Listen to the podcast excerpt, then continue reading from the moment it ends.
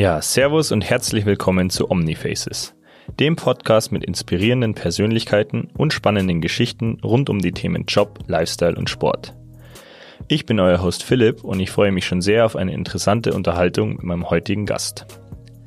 Wir holen alle zwei Wochen spannende Menschen zu uns ans Mikrofon und sprechen mit ihnen über drei Ereignisse, die ihr Leben verändert haben.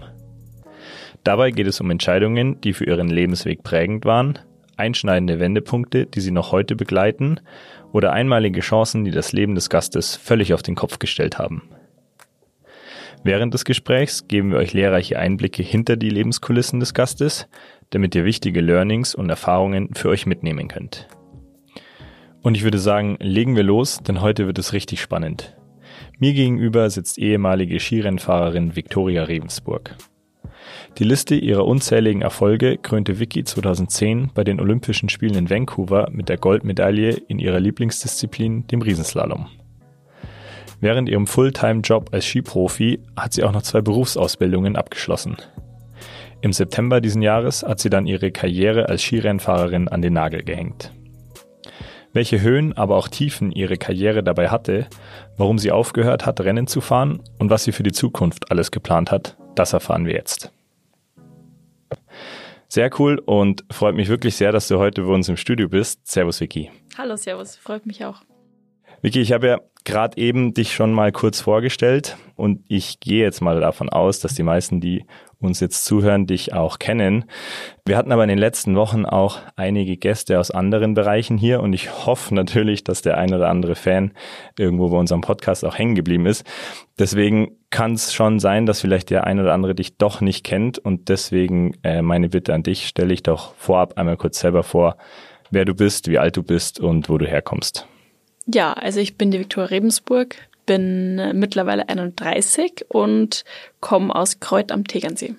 Okay, ich habe äh, ja dir vorab in unserem Briefing ja schon versprochen, nicht zu sehr und auch nicht ausschließlich darüber zu sprechen, wieso du aufgehört hast, weil ich glaube, die Fragen hast du in den letzten Wochen oft genug beantworten können und ähm, möchte auch nicht lang nachbauen, aber der Vollständigkeit halber müssen wir es einfach trotzdem kurz ansprechen. Und zwar, du hast dich im Frühjahr letzten Jahres, also letzte Saison, dieses mhm. Jahr, letzte Saison, ähm, in Garmisch beim Super-G am Knie verletzt. Genau. Und ähm, am Vortag war eben das Abfahrtsrennen in Garmisch, das du gewonnen hast, zum das erste, mhm. der erste Abfahrtslauf eben in deiner Karriere ähm, im Weltcup als Sieg. Äh, erklär das mal aus deiner Sicht das Wochenende. Es war ja wahrscheinlich eher etwas turbulent so im Nachhinein. Ja, auf alle Fälle. Also das war äh, up and down. Ähm, ja, wie man sich's gar nicht eigentlich vorstellen kann. Ähm, ja, ich habe schon ein paar Mal gesagt, dass eigentlich ich die ganzen Glückwünsche vom Vortag noch gar nicht richtig zum Beantworten gekommen bin. Da sind schon die ersten Genesungswünsche reingekommen. Ähm, ja, also war extrem, aber im Nachhinein gesehen muss ich sagen, habe ich es trotzdem als sehr positiv in Erinnerung, weil ich einfach ähm, meine erste Abfahrt gewonnen habe und an dem Wochenende unglaublich gut Ski gefahren bin. Ähm, es war sehr, sehr schwierige Verhältnisse. Es war, glaube ich, jetzt eine Abfahrt, die mir nicht geschenkt worden ist. Es war alles drin. Es ist, ja, denke ich, alles abverlangt worden. Ähm, und von dem her, ja, freut es mich dann umso mehr, dass ich es geschafft habe, so eine schwere Abfahrt eigentlich zu gewinnen. Ähm, am Super-G-Tag war ich top drauf und, und ich war zu der Zeit am Super-G noch bin ich ganz gut gelegen in der, in der Wertung. Ähm, war da, glaube Dritte und hätte die Chance gehabt, auch noch, ja, die Führung dann zu übernehmen. Deswegen, ja, wollte ich den, den Rückenwind mitnehmen von der Abfahrt und dann ein gutes Super-G-Rennen fahren. Ja, und dann ist es einfach passiert. Aber ich meine, wir fahren so am Limit und gerade bei solchen Verhältnissen, ja, mir hat's halt einfach meinen Ski verschlagen, dann kann es einfach doch leider auch sehr schnell gehen. Ähm, und ich bin halt dann ja so halber dem Netz ähm, gelandet. Genau, deswegen, es war, wie gesagt, alles dabei. Okay, du bist ja in deiner Karriere, ich meine, klar, du hattest schon einige Verletzungen immer wieder, aber jetzt so im Vergleich zu manchen Kolleginnen ja schon halbwegs verschont geblieben zumindest. Ähm, kann man das so sagen oder? Ja, doch, doch würde ich schon so sagen. Ähm, toi toi toi, ich habe es geschafft, mir nie das Kreuzband zu reißen, was ja doch bei vielen passiert. Ähm, für mich so war immer der Worst Case ähm, Schienbeinbruch, Schienenwadenbeinbruch, weil das ist schon eine Verletzung, die, boah, die ist happig. Natürlich Kreuzband, klar, ist auch äh, Scheißverletzung, aber ähm, das ist nochmal Hausnummer größer und von dem her, ja, bin ich froh, dass ich so gut durchgekommen bin. Ich glaube, ähm, ja, es ist schon gut einfach, wenn man gute Therapeuten in seinem Umfeld hat, ähm, dass einfach der Körper oder das körperliche Niveau immer auf einem äh, ja, guten Level gehalten wird, damit es am Ende gar nicht so, so weit kommt. Genau, also wie du gerade schon gesagt hast, ähm, ja, am ein, an einem Tag gewinnt man und am nächsten Tag ja, stürzt man halt, wie es halt beim Skifahren auch einfach schnell passieren kann. Und ähm, genau, da sind solche Verletzungen halt auch irgendwo, ja, Tagesgeschäft möchte ich jetzt nicht sagen, aber die ja, wenigsten kommen drum rum. Man hofft es nicht natürlich, aber ja. Ähm, ja, es kann schon mal passieren. Aber ich glaube, es ist halt einfach generell so, wenn man Sport macht und wenn man viel Sport macht, natürlich je Zeit, je mehr Zeit man in der, in den Sportarten verbringt, desto höher ist natürlich dann auch irgendwie die, die Chance, dass man sich verletzt. Ähm, aber trotzdem, wie gesagt, äh, glaube ich, bin ich wirklich ganz gut durchgekommen. Genau, ich hatte ja eingangs schon gesagt, dass der Olympiasieg im Riesenslalom wahrscheinlich dein größter Erfolg war.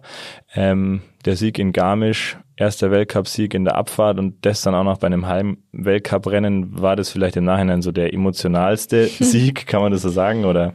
Es ist echt brutal schwer, so ähm, Ereignisse zu vergleichen, aber grundsätzlich ist es natürlich so, dass jetzt gerade der Abfahrtssieg, der ja, war schon sehr weit oben auf meiner Liste, jetzt gerade so den letzten Jahren ähm, von meiner Karriere gesehen. Und äh, ja, ich bin zum Beispiel ja letztes Jahr, also letzte Saison, ähm, äh, beim Weltcup-Finale in Andorra bin ich ganz knapp äh, Zweite geworden in der Abfahrt.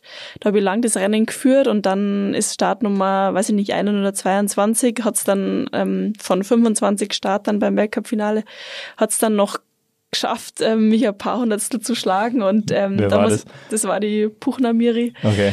Und äh, davor war ein langer Unterbruch, da hat's dann die Hütterconny geschmissen und dann hat man schon ja. geglaubt, okay, oder ich habe dann geglaubt, ah, es könnte vielleicht reichen. Ähm, und dann hat's die Puchner Miri noch geschafft und das hat mich dann schon ein bisschen geärgert im Nachhinein, ähm, wo ich einfach dann für mich gemerkt habe, okay, äh, der Sieg bedeutet mir doch viel in der Abfahrt und, und das möchte ich halt eben mal unbedingt noch schaffen, dass ich dann in den drei Disziplinen, wo ich am Start war jetzt in, in meiner Weltcup-Laufbahn, da einfach auch ganz oben zu stehen. Okay, da gehen wir gleich nachher noch ein bisschen genauer drauf ein, so die ja, das Niveau zwischen einem Weltcupsieg und vielleicht auch einem Gesamtweltcupsieg oder einer Olympiamedaille, so diese Gewichtung ist ja auch immer irgendwie schwierig zu sagen, was da jetzt für wen mehr wert ist. Um weiterzugehen, ähm, so eine relativ plakative Frage hast du wahrscheinlich in letzter Zeit auch öfter gehört. Ähm, und jetzt, wie geht's dir jetzt so als Leistungssportrentnerin, wenn man dich als solche bezeichnen darf? Mir geht's sehr gut. Also ich muss wirklich sagen, ich genieße einfach gerade die Zeit, ähm, meine neue Freiheit, die ich jetzt gewonnen habe. Ähm, man merkt vielleicht eigentlich auch erst jetzt erst so richtig, wenn man komplett befreit ist von von ja alles, was halt der Leistungssport mit sich bringt, was dann doch eigentlich ja immer unterbewusst so an, an Stress und Druck einfach da war, den man vielleicht selber gar nicht so wahrgenommen hat, weil es einfach normal war. Ähm, also selbst auch die Zeiten, wo ich Urlaub gehabt habe, ähm, es ist ja trotzdem immer weitergegangen. Ich habe überlegt, wo kann ich besser werden, welche Bereiche, welche Leute brauche ich noch in meinem Umfeld, um gewisse Themenbereiche, also jetzt im konditionellen Bereich, im mentalen, im, da gibt es ja viele Bereiche, ähm, um da, wie gesagt, nochmal ja, was rauszuholen.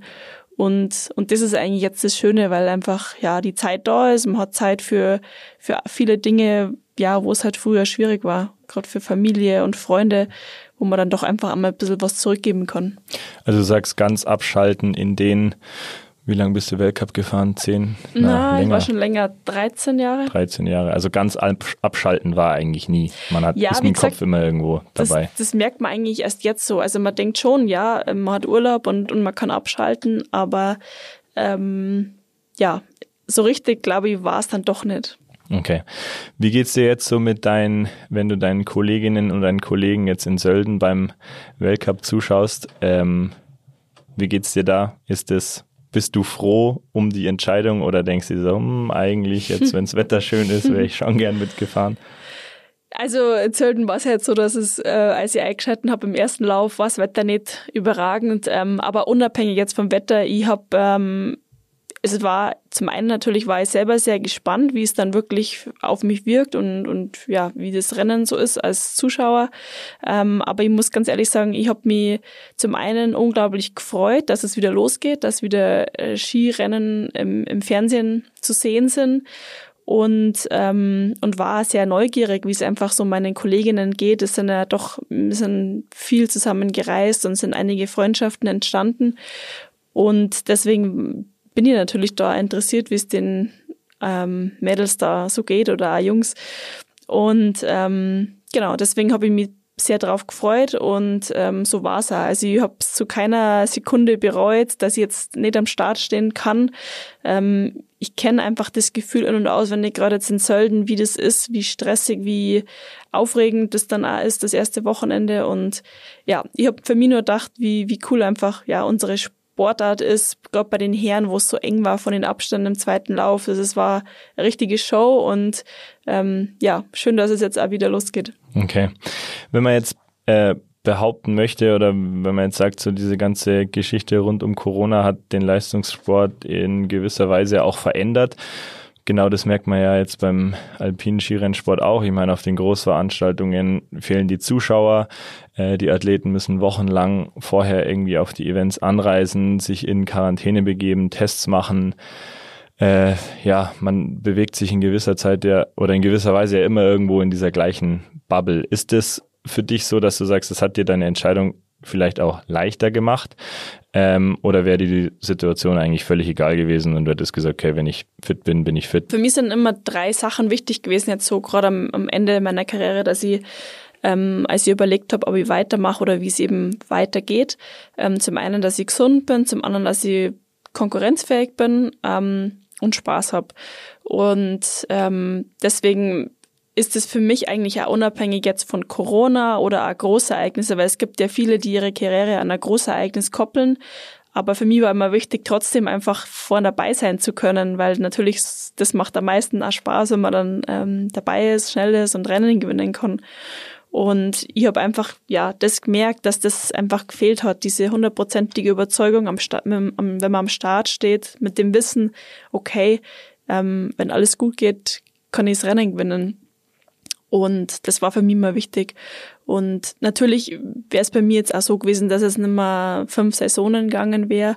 Und ja, vielleicht dann eine letzte Saison mit dieser Corona-Thematik, die sicherlich ähm, einiges anders gemacht hätte und schwieriger, vielleicht komplizierter gemacht hätte, ähm, war das dann im erweiterten Sinne der Entscheidung ähm, ein Faktor, aber es war definitiv kein ausschlaggebender Faktor. Okay, ja, das sowas muss ich ja fragen, weil das vom Timing her ja. Ähm, ja, fast aufgelegt ist. Genau, okay. Ähm, wahrscheinlich das mühsamste an der ganzen Tatsache, dann immer ständig Masken aufzuhaben und ja. ähm, bei Interviews und wo auch immer. Aber wahrscheinlich bewegt man sich ja während so einer Weltcup-Saison ja eh irgendwo immer mit den gleichen Leuten und ja, ähm, ja die Zuschauer fehlen ja, halt. Genau, aber und so ist es für mich halt, ich habe das jetzt in Erinnerung, so wie ich es eben äh, ja aus den letzten 13 Jahren kenne und äh, das ist schön. Okay. Wie geht's dann jetzt für dich weiter? Also du hast ja wie viele Leistungssportler auch die in deinem Fall die Chance gehabt, über den Zoll eine Ausbildung zur Zollwachtmeisterin zu machen.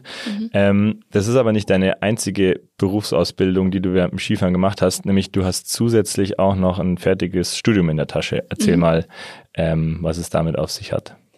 Ja, also ich habe äh, Sportmanagement ähm, studiert und glücklicherweise letztes Jahr meinen Bachelor äh, Abschluss gemacht. Ähm, ja, von dem her bin ich wirklich sehr froh und stolz, dass er neben meiner ja, Laufbahn als Leistungssportlerin ähm, absolvieren zu können oder das eben ähm, zum Abschluss zu bringen. Und ähm, ja, es ist auf alle Fälle, denke ich, immer gut, wenn man was ein zweites Standbein hat und, und ja, mir war es einmal wichtig, mich neben meinem Sport dann auch noch mit anderen Themen zu beschäftigen, weil ich glaube, dass sie das schon auch gegenseitig befruchtet. Ja, voll. Also das wäre jetzt eh meine nächste Frage schon gewesen. Ähm, genau, also stolz kannst du mal definitiv drauf sein. Ich glaube, das haben nicht viele ähm, ja, in der Zeit hingekriegt, während im Skifahren zusätzlich auch noch zu studieren. Ähm, ja, ist mit Sicherheit eine Challenge. Wie man das alles unter einen Hut kriegt, ist wahrscheinlich jetzt, wäre meine nächste Frage. Erklär mal, ähm, klar, man hat irgendwo Trainingspausen, wo man mal ein bisschen mehr Zeit hat, aber im Grunde, ja, ist Skifahren auf so einem Niveau ja definitiv ein Fulltime-Job, egal ob du jetzt auf dem Schnee unterwegs bist oder beim Konditraining. Ja, also ich meine, allein die Tatsache, dass ich acht Jahre braucht habe, um dann endlich meinen Bachelor zu machen. Das müssen wir ähm, keinem erzählen. äh, zeigt schon, dass es natürlich zeitlich brutal schwierig ist und ich habe auch einige Urlaubssemester eingebaut. Ähm, einfach auch, mh, mm, ja, zum einen klar ist der Sport, der Leistungssport so umfangreich und so intensiv. Zum anderen aber auch, um vielleicht jetzt gerade vor Olympischen Spielen habe ich mein Urlaubssemester gemacht, um mich wirklich zu 100 Prozent ähm, im Sommer dann vorbereiten zu können. Klar, im Winter war es oft auch sehr, sehr schwierig. Also ich bin schon froh, dass ich es geschafft habe und das ist auch schon deswegen, hat deswegen funktioniert, weil ich da einfach unterstützt worden bin von meiner Hochschule.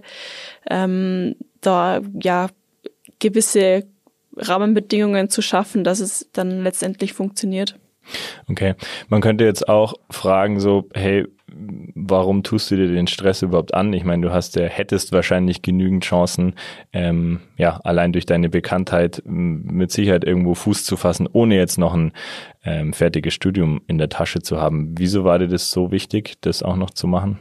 Ja, man hat immer gesagt, ähm, oder früher als kleines Kind hat es immer geheißen, okay, Rennen werden im Kopf gewonnen. Und dann habe ich mir gedacht, okay, ähm, ich trainiere tagtäglich meinen Körper, aber meinen Kopf oder mein Geist nicht. Und deswegen war das für mich dann so der Ansatz zu sagen, okay, ähm, ich versuche neben meinem sportlichen Training eben auch Training äh, geistiges Training zu machen. Und ähm, ich habe natürlich auch weniger Zeiten gehabt fürs Studium, ähm, aber die Zeiten, die ich dann gehabt habe fürs zum Lernen und so weiter, um Arbeiten zu schreiben, die habe ich halt einfach intensiver nutzen müssen. Und auf der anderen Seite eben, ja, war es auch fürs Training so, dass man einfach wieder komplett andere Dinge gehört hat, man sich mit anderen Dingen befasst hat. Und das war eigentlich der ausschlaggebende Grund. Also du sagst, es war mehr auch so eine Art Ausgleich neben dem Sport, dass du sagst, einfach mal mit anderen Themen beschäftigen und mal die Birne ein bisschen, ja, ja nicht auslüften, aber vielleicht genau das Gegenteil, nämlich auch anstrengen in einem anderen Bereich. Ja, absolut. Okay. Ähm, ich muss ja zugeben, ich beobachte deine Karriere ja schon seit einer Weile und äh, kenne dich noch von Kinder- und Schülerinnen damals und ähm, wir haben vor, während und nach dem Rennen uns irgendwelche Kicker gebaut und waren irgendwie beim Tiefschneefahren. Und ich hatte immer so den Eindruck, dass du damals schon ja ziemlich fokussiert warst und irgendwie genau wusstest, wo die Reise für dich hingehen soll. Ist das vielleicht auch ein Stück weit so dein Schlüssel zum Erfolg gewesen, dass du sagst, du hattest oder den zumindest hat es den Eindruck gemacht, als hättest du deine Ziele damals immer schon auch vor Augen gehabt? Ja, natürlich schon. Also es war irgendwie schon immer mein Wunschtraum, Skirennfahrerin ähm, zu werden. Es hat ja früher diese Tagebücher oder diese Poesiealben eigentlich oder Freundesbücher, glaube ich, so haben es geheißen. Ja.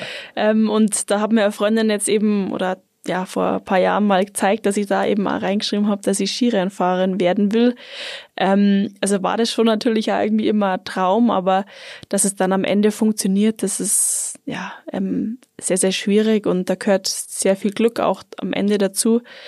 Ähm, ja, aber trotzdem hat es mir immer extrem viel Spaß gemacht und das war eigentlich für mich so der Motor, und ich glaube auch das Gute, dass ich nie irgendwie mir Druck gemacht habe, ähm, wie geht's nächstes Jahr weiter, schaffe ich einen Kader und so weiter. Ähm, für mich war das eigentlich immer so das Hier und Jetzt und, und schauen, was einfach in der Saison geht, ähm, gern Skifahren zu gehen und, und natürlich auch möglichst schnell Rennen zu fahren. Aber jetzt nie zu sagen, okay, wie geht's dann später weiter und ich muss jetzt das und das schaffen.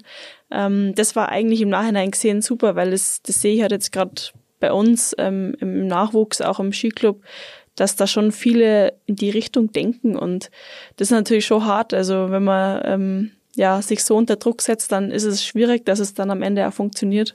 Okay, also du sagst, du hast eher so Stück für Stück ähm, gedacht und ja, die Dinge haben sich vielleicht auch irgendwo so ergeben und ähm, ja, ja, gewisserweise viel Talent und vielleicht ein bisschen Glück und Ja, also ich, ich habe es ja selber ehrlich gesagt nie gedacht, dass ich es dann wirklich schaffen werde. Also ich habe immer gedacht, ja, ich, ich, bin ganz gut dabei, aber ich bin jetzt, ich bin immer unglaublich gerne Rennen gefahren, das weiß ich. Also da habe ich daheim früher schon eine, ähm, mir öfters äh, einen kleinen Aufstand gemacht, als ich äh, nicht Rennen fahren durfte oder ob der Trainer oder hat dann eben angerufen, dass nur meine Geschwister fahren dürfen und ich nicht.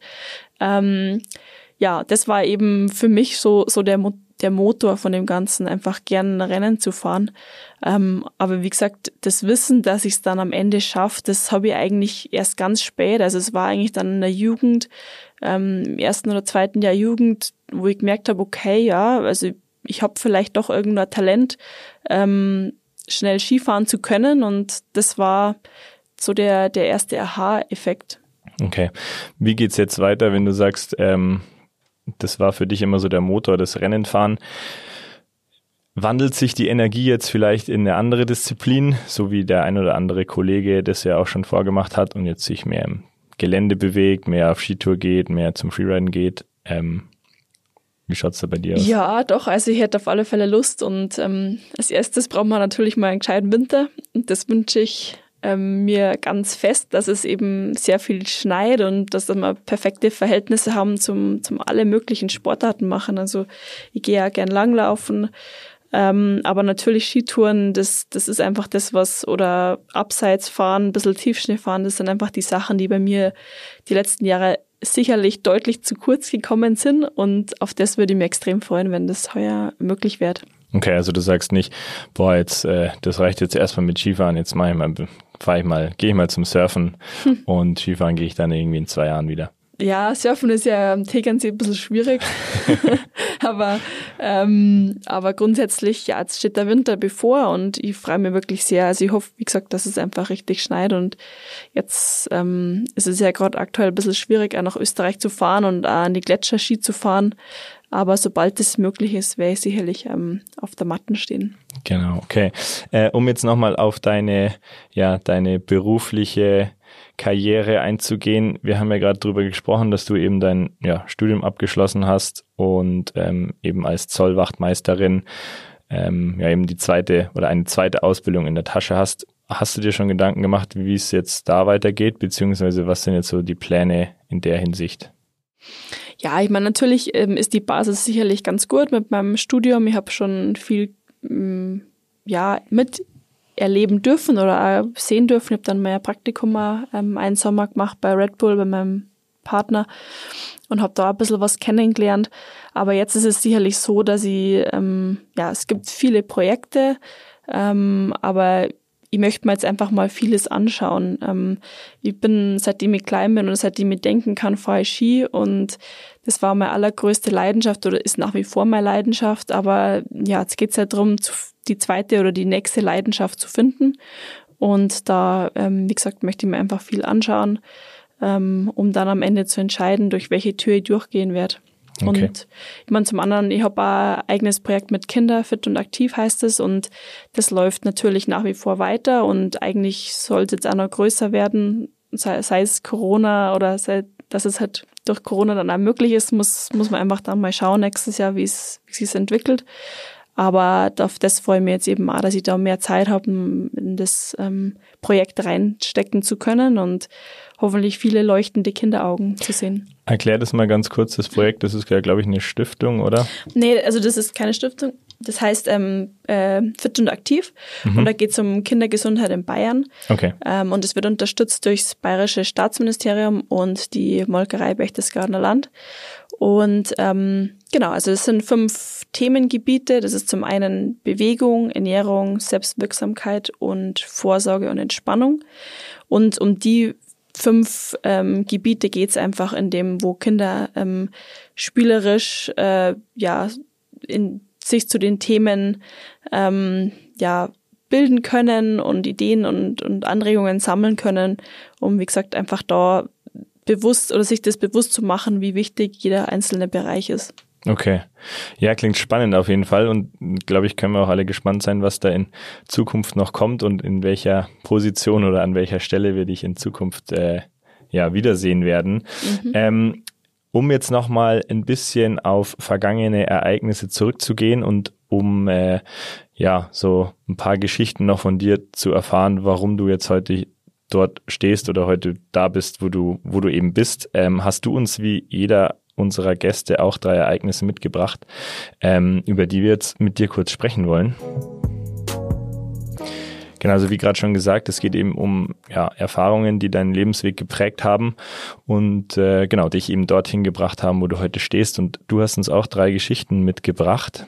Ähm, in der ersten Geschichte geht's bei dir um die Zeit im Internat, die für dich sehr prägend war. Erzähl mal, was da der Hintergrund ist. Ja, ich meine, ähm, das war das erste Mal, wo ich so daheim verlassen habe und man muss dazu sagen, ich war ja extremes Mamakind, kann man schon fast sagen. Also ich wollte da nie wirklich von von daheim weg. Ähm, wenn es jetzt zum Skifahren gegangen ist, wir nur eine Nacht irgendwo weg waren, das war für mich schrecklich. Ich habe die ganze Woche davor schon nicht ähm, schlafen können. Und deswegen war dann eben der Schritt, äh, aufs Internat zu gehen, natürlich auch aus dem Hintergrund ähm, sehr, sehr schwerwiegend für mich persönlich und hat mich definitiv dann auch geprägt. Aber jetzt im Nachhinein gesehen war es eine unglaublich lehrreiche und, und eine schöne Zeit, weil ich mich, ja, wie gesagt, selber weiterentwickelt habe. Ich habe mich selber äh, um mein Zimmer kümmern müssen, dass es sauber ist. Ich habe ja mein, mein Tagesablauf, meine schulischen Aktivitäten alles eben selber in die Hand nehmen müssen.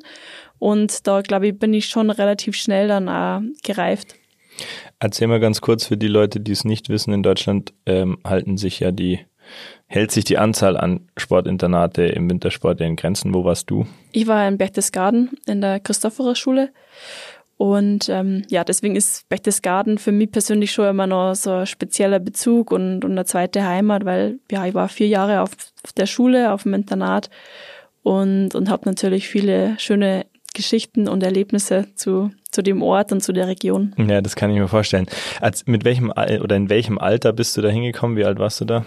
Es war zur zehnten Klasse mhm. ähm, und habe dann eben die letzten vier Jahre von meiner schulischen Laufbahn dort beendet. Und ja, ähm, ja ich denke, das ist auch gerade so das Alter, wo man schon natürlich reift oder wo man ja selber feststellen muss, in welche Richtung das es geht, für einen selber, so von der Persönlichkeit gesehen.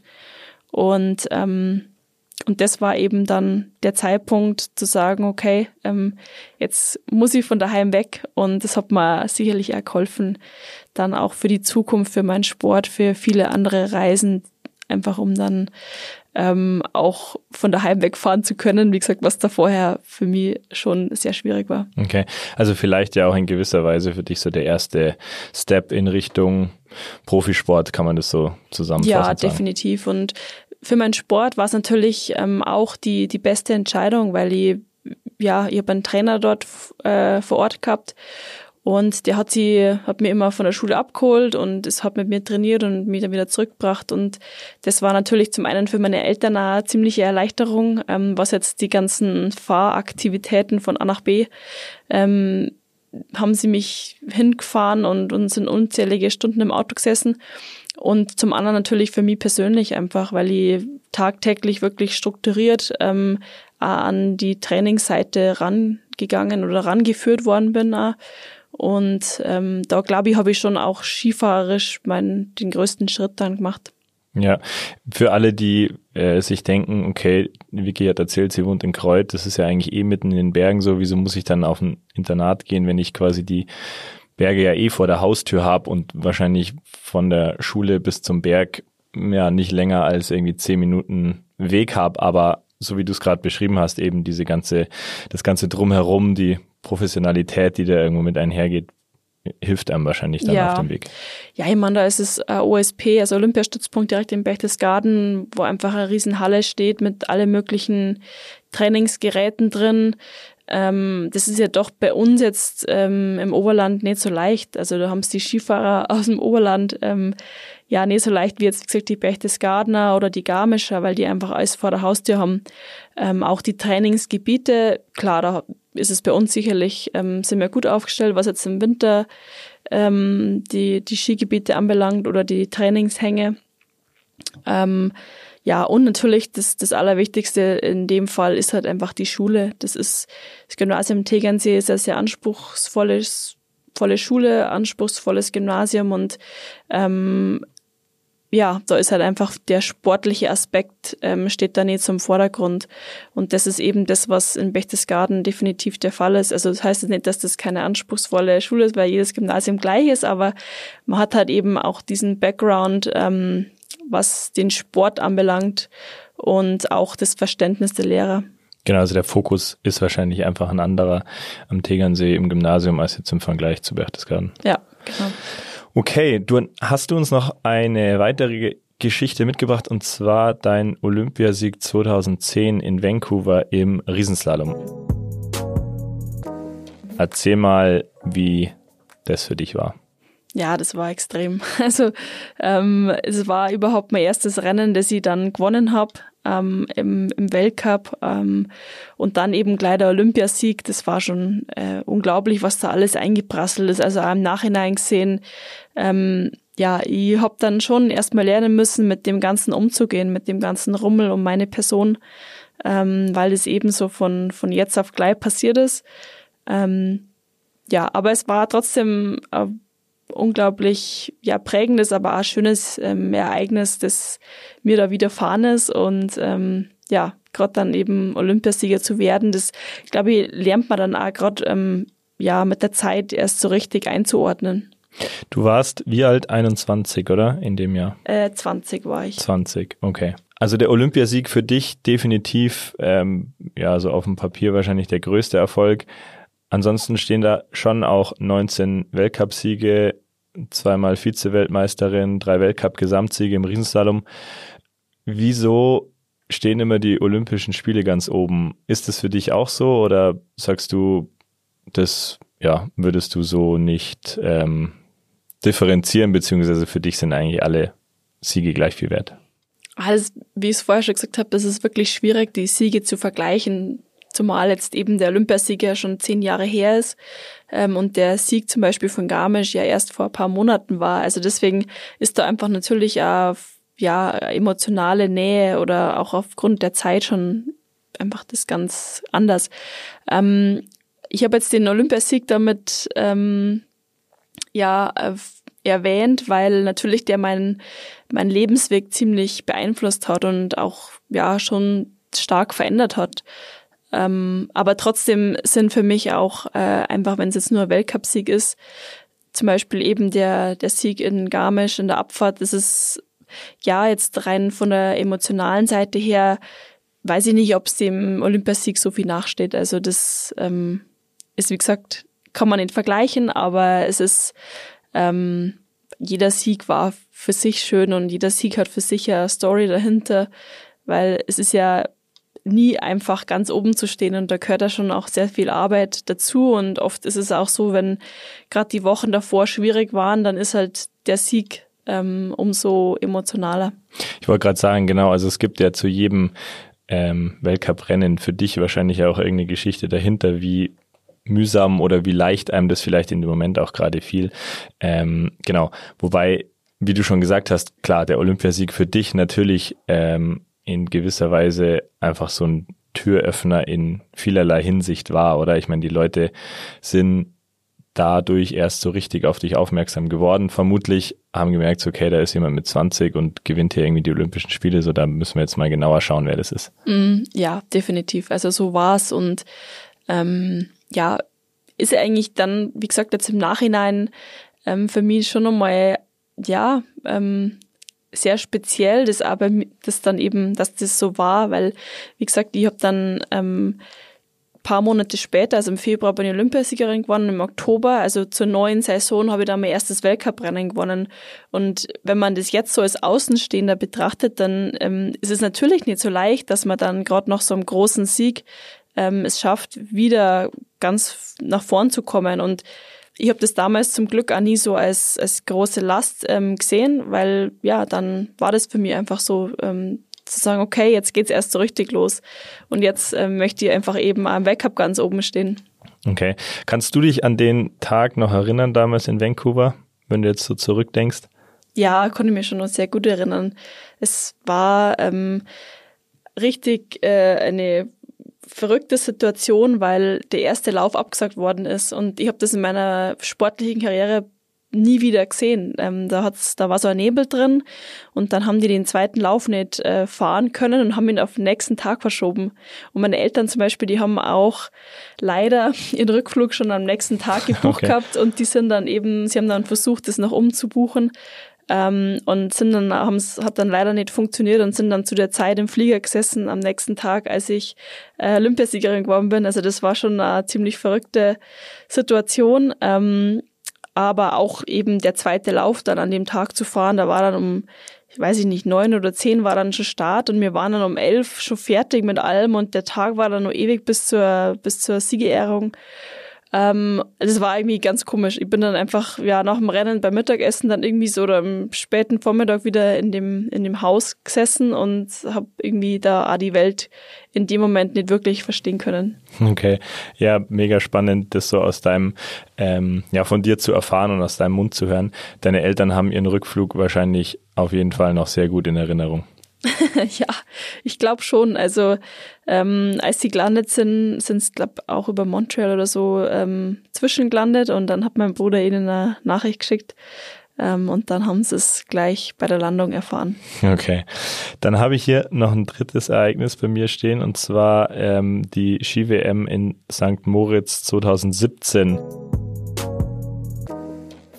als, ja, ich sag mal eher negatives Beispiel, beziehungsweise du hast es mir als Tiefpunkt deiner sportlichen Laufbahn ähm, genannt. Erzähl mal, was war da in St. Moritz los? Ja, es war keine leichte Saison äh, generell.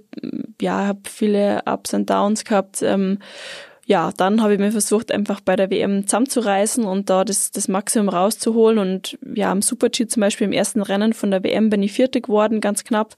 Ähm, also das wäre schon ganz okay gewesen. Ähm, in der Abfahrt hat es in der ganzen Saison nicht funktioniert und da war das Abfahrtsrennen dann dementsprechend auch ähm, in, bei der WM in St. Moritz vom Ergebnis ähm, ja nicht das, was ich mir erhofft hätte. Und dann war der Riesenslalom und ähm, klar waren da die, die Chancen oder die Hoffnungen am größten, zumal eben auch die ähm, ja, Ergebnisse schon besser waren wie jetzt in den Speed-Disziplinen. Aber trotzdem war es jetzt nicht das, was ich auch ähm, bei den Rennen davor, was ich leisten kann. Ähm, naja, auf alle Fälle habe ich eben dann beim Rennen versucht, ähm, ja, das Maximum rauszuholen und habe dann mir ist dann eben so ausgehoben oder gespickt, ähm, sagt man bei uns in der Sprache. Und dann habe ich eben das nächste Tournament erreicht und bin ausgeschieden. Und ähm, ja, der Weg dann runter zu fahren ins Ziel, ähm, dann den Weg durch, durch die ganzen Journalisten, ähm, das war schon ein harter Gang, würde ich sagen. Also so im Nachhinein betrachtet, ähm, ja, kein leichter Tag mit Sicherheit umso cooler beziehungsweise umso spannender finde ich es, dass du eben danach dann auch nochmal Weltcup-Siege feiern konntest, wie wir eben vorhin schon besprochen haben in der Abfahrt. Und es zeigt ja auf jeden Fall, dass du ja in deiner Karriere Höhen und Tiefen mitgemacht hast und ja, aber definitiv meiner Meinung nach jetzt nicht mit einem Tiefpunkt aufgehört hast, zumindest was deine Rennen angegangen ist. Ähm, ist das vielleicht auch ein bisschen so ein Grund, wo du sagst, okay, da ist es dir vielleicht auch in gewisser Weise leicht gefallen, weil du halt eben gesagt hast oder dir gedacht hast, so, ich habe alles erreicht, ich ja, hatte Ups, hatte Downs, bin jetzt mit einem äh, Sieg in der Abfahrt quasi beende ich sozusagen meine Karriere, auch wenn du es nicht direkt danach getan hast. Ähm, wie ist das so? Oder wie würdest ja, ich meine, natürlich, ähm, als ich mir das immer konkreter überlegt habe, meine Karriere zu beenden, dann war sicherlich der Gedanke, okay, mein letztes Rennen, ähm, das ich ins Ziel gebracht habe, habe ich gewonnen. Und das ist sicherlich ähm, ein Gefühl oder ein Moment, der ja wahrscheinlich nicht viele erleben können. Und ähm, deswegen ja, war das für mich dann einfach stimmig. Und der Tiefpunkt, ähm, jetzt was ich davor erzählt habe in, in St. Moritz, der war natürlich schon extrem hart in dem Moment, aber eben auch so prägend für mich, weil es natürlich die nächsten Jahre ziemlich beeinflusst hat. Ich habe nach der WM jeden kleinen Stein, ähm, Mosaikstein in meinem Puzzle oder jedes kleine Puzzlestück ähm, umgedreht, um zu schauen, wo kann ich noch besser werden, was kann ich rausholen und ähm, habe dann ähm, im nächsten Jahr die, die Kugel im Riesensalon gewonnen und das war ja dann ähm, eine schöne Antwort und wenn der Moment jetzt in St. Moritz nicht gewesen wäre, wer weiß, wie dann in den letzten Jahren jetzt noch ähm, verlaufen wären. Und von dem her gehört das einfach schon auch mit dazu und es heißt da nicht ähm, umsonst oder sagt mal so, dass es, dass Tiefpunkte einfach ähm, sehr prägend sein können. Ähm, und das war bei mir definitiv auch der Fall. Genau, also das wäre jetzt eben meine nächste Frage gewesen. Aber offensichtlich war es genau so für dich, dass du nicht den Kopf in den Sand gesteckt hast und dir gedacht hast, okay, irgendwie, das war es jetzt für mich und offensichtlich kriege ich die Leistung nicht so hin, wie ich möchte, sondern wahrscheinlich genau das, was man im Leistungssport ja auch einfach lernt und ähm, auch als Erfahrung wahrscheinlich fürs ganze Leben mitnehmen kann, dass man eben genau von solchen Rückschlägen vielleicht auch in gewisser Weise profitiert, um dann in der Zukunft noch mehr Gas zu geben. Ja, auf alle Fälle. Ähm, und klar ist da der Leistungssport schon auch die, die beste Schule, vielleicht natürlich dann auch die härteste Schule, was, was solche Misserfolge anbelangt. Aber ich denke schon, dass ich da von der Zeit ähm, jetzt als Leistungssportlerin sehr viel mitnehmen kann. Okay. Und in deinem Fall ja auch nicht die einzige Schule. Deswegen, wie gesagt, sind wir gespannt, was da in Zukunft noch kommt von dir. Und ähm, genau, jetzt haben wir noch ein weiteres Thema bei uns im Programm. Und zwar bringt uns jeder Gast drei Geschichten mit. Ähm, die er sich überlegen darf und zwei davon stimmen und eine davon ist gelungen. Vicky, du hast uns auch drei Geschichten mitgebracht. Mhm. Ähm, du erzählst jetzt einfach mal alle drei Geschichten und ich versuch, versuche danach rauszufinden, was stimmt und was gelogen ist und dann sprechen wir drüber. Hm. Okay, also die erste Geschichte ist, dass ich ähm, früher Ballett gemacht habe und ähm, bei einer Hauptveranstaltung äh, oder Aufführung ähm, oder bei einer Aufführung die Hauptrolle ähm, gehabt habe. Das ist die Geschichte 1. Mhm. Die Geschichte 2 ist, ähm, dass ich in der Französisch-Ex beim Spicken ähm, ja, erwischt worden bin und dann eine Sex bekommen habe. Okay. Und ähm, die dritte Story ist die, dass ich ähm, fast gar keine Skifahrerin geworden wäre, weil ich ähm, auch sehr gut Tennis gespielt habe. Okay. Puh, das ist natürlich schwierig. Ähm, es ist natürlich, es kann natürlich auch sein, dass du mir jetzt erzählst, du hast Ballett gemacht, aber nicht die Hauptrolle gehabt, weil du nicht gut genug warst, sondern nur die Nebenrolle. ähm, das vom Tennis, glaube ich, habe ich irgendwie schon mal mitgekriegt. Ich glaube, dass du Tennis spielst. Ob das dann so gewesen wäre, dass du deswegen fast keine Skifahrerin geworden bist, ist schwierig. Also das mit dem Französisch, mit der Ex, das glaube ich dir. Ähm, kann ich mir gut vorstellen. ich sage jetzt nicht aus eigener Erfahrung, aber kann, ist bestimmt möglich. Ähm, ähm, Tja, jetzt das muss ich entscheiden das zwischen dem, Ballett und Tennis. zwischen Ballett und Tennis, genau. Ich sage einfach, ich glaube dir, ähm, das mit dem Ballett und Tennis ist gelogen. Du kannst zwar Tennis spielen, aber du hast ähm, Skifahren war immer schon Fokus bei dir und ähm, Tennis war einfach noch ein Hobby im Sommer. Korrekt. Sehr gut. Die Chancen standen also 50-50 zwischen Ballett und Tennis. Ja. Okay, erzähl mal Ballett als Kind. Ja, also das war einfach ja aus, aus bei uns aus der Tradition, Familientradition raus. Meine, meine Mama und meine hat uns, meine Schwester, mich ähm, damals ähm, angemeldet. Meine Mama hat früher auch selber Ballett gemacht und ja, es war schon okay und es hat sicherlich meiner Körperspannung nicht geschadet. ähm, aber ich muss ganz ehrlich sagen, also ich bin lieber ähm, zu anderen Sportarten äh, gegangen. Also Skifahren natürlich an erster Stelle, aber auch, ja, ich habe Tennis gespielt, aber da war ich weit weg eben von einem ähm, Profi oder auch Turnen, äh, Leichtathletik, also viele andere Sportarten, die ich gern gemacht habe. Also du hast genau, vor allem jetzt mit Tennis, das wahrscheinlich einfach als Ausgleichssport gesehen oder war das für dich damals schon so, dass du gesagt hast, so Tennis im Sommer, Skifahren im Winter und dann ist vielleicht Skifahren mehr und mehr geworden, oder? Ja, also Tennis muss ich ganz ehrlich sagen, ich habe das einen Sommer oder zwei Sommer ähm, habe ich Stunden gehabt und, und bin da, habe regelmäßig Tennis gespielt, aber ähm, ja, leider jetzt einfach weit weg von, von einem guten Niveau und wir waren da in einer kleineren Gruppe und ähm, ja, wie es halt so ist, in, in jungen Jahren hat man dann vielleicht manchmal auch nicht unbedingt so diesen Fokus ähm, in, der Ten in der Tennistraining ähm, jetzt 100% besser zu werden, sondern einfach auch, wir haben schon viel Schmarrn gemacht, würde ich sagen. Ähm, und jetzt ähm, habe ich einfach auch mehr Zeit und habe tatsächlich auch wieder angefangen, Tennis zu spielen. Und ähm, ja, deswegen bin ich jetzt drauf gekommen okay. auf die Geschichte und mir macht wie gesagt, unglaublich viel Spaß, aber ja, bin sehr weit weg von einem guten Niveau. Das wollte ich dich gerade fragen. Vielleicht bleibt dir jetzt wieder mehr Zeit zum Tennis spielen und wahrscheinlich generell einfach für Hobbys, die du ja in den letzten Jahren ähm, einfach nicht ausüben konntest aufgrund der Zeit. Ähm, wie sieht's mit Ballett aus? Fängst du das auch wieder an oder? ich glaube nicht. Also ähm, okay. na definitiv nee. Das war wie gesagt, das war ähm, trotzdem eine, coole Zeit und und habe mich sicherlich auch geprägt und und auch körperlich in einer gewissen Art und Weise weitergebracht. Aber jetzt ähm, für die Zukunft äh, sehe ich das bei mir nicht. Okay, also eher eher auf dem Tennisplatz. Genau.